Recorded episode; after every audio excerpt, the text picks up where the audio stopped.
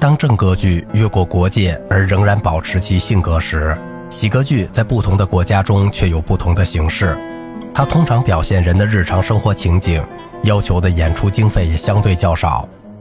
喜歌剧的脚本总是用本国语言写的，而且音乐本身也倾向于突出民族的音乐语汇。喜歌剧从微不足道的开端到1760年后，其重要性逐渐增长。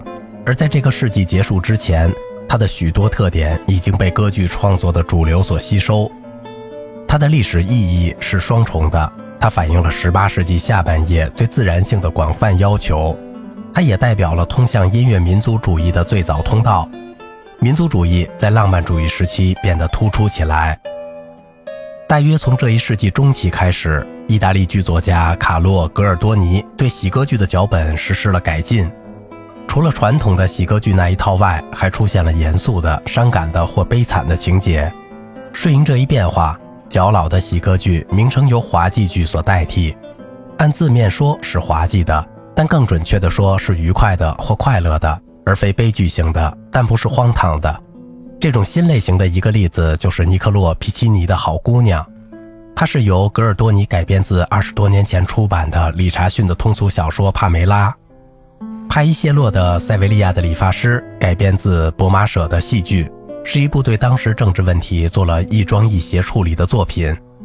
同时，他的《妮娜》则彻头彻尾的具有伤感剧情。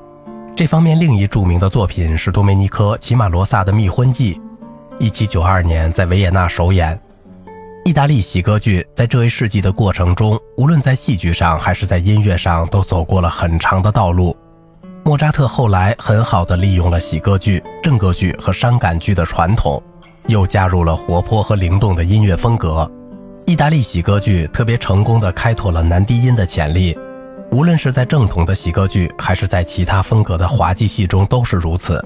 另一个发展就是中场重唱，它出现在尼古拉·洛格罗西诺和巴尔达塞雷·加卢皮的喜剧中。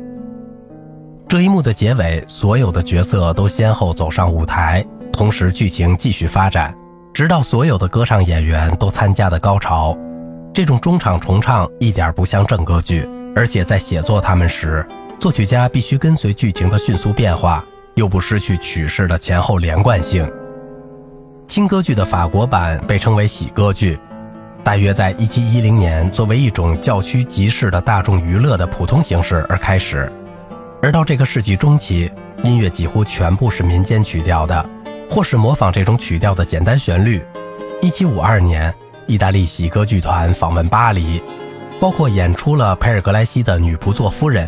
这大大刺激了法国喜歌剧的生产，其中的咏叹调也被称为小咏叹调，是意法风格的混合，同以往的沃德维尔一起被加以介绍。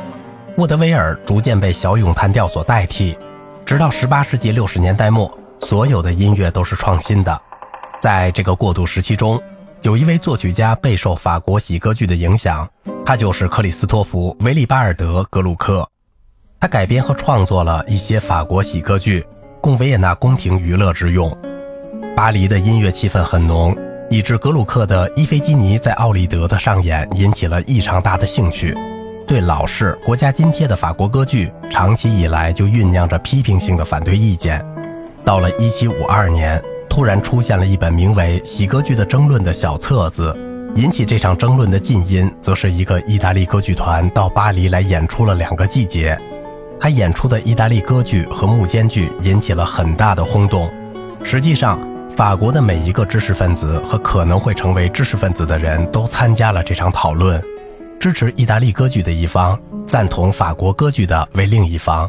让雅克·卢梭是意大利派的领袖之一，他发表了一篇文章，辩称法国语言天生的不适合歌唱。他得出结论说，法国没有音乐，也不可能有任何音乐。如果有的话，那对他们就太糟糕了。卢梭及其友人尽管在热辩中偶然有些愚蠢的极端言论，但他们却代表了巴黎的开明舆论。卢梭在1752年写了一部有咏叹调和宣叙调的可爱的小型歌剧《乡村占卜师》。咏叹调：我失去了一切快乐，受新意大利旋律风格的启发。由两小节组成的简洁的乐句，和声率真，伴奏简单。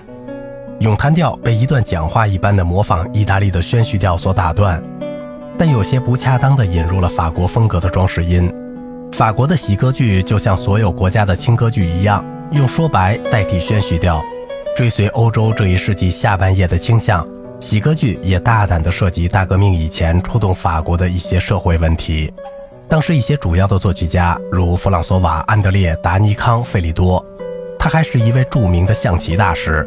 皮埃尔·亚历山大·蒙西尼，尤其是比利时出生的安德烈·欧内斯特·莫德斯特·格雷特里，他的失心王查理是世纪之交无数拯救歌剧的先驱者之一，贝多芬的菲戴里奥就是其中之一。在这种歌剧中，主角在两幕半的时候濒临死亡的危险，但最后却由于一位友人的忠诚的英雄主义而获得拯救。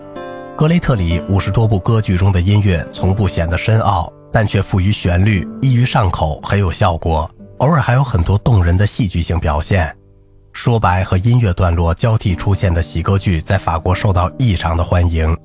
它在大革命时期和拿破仑时代都一片繁荣，到后来的19世纪具有更大的音乐意义。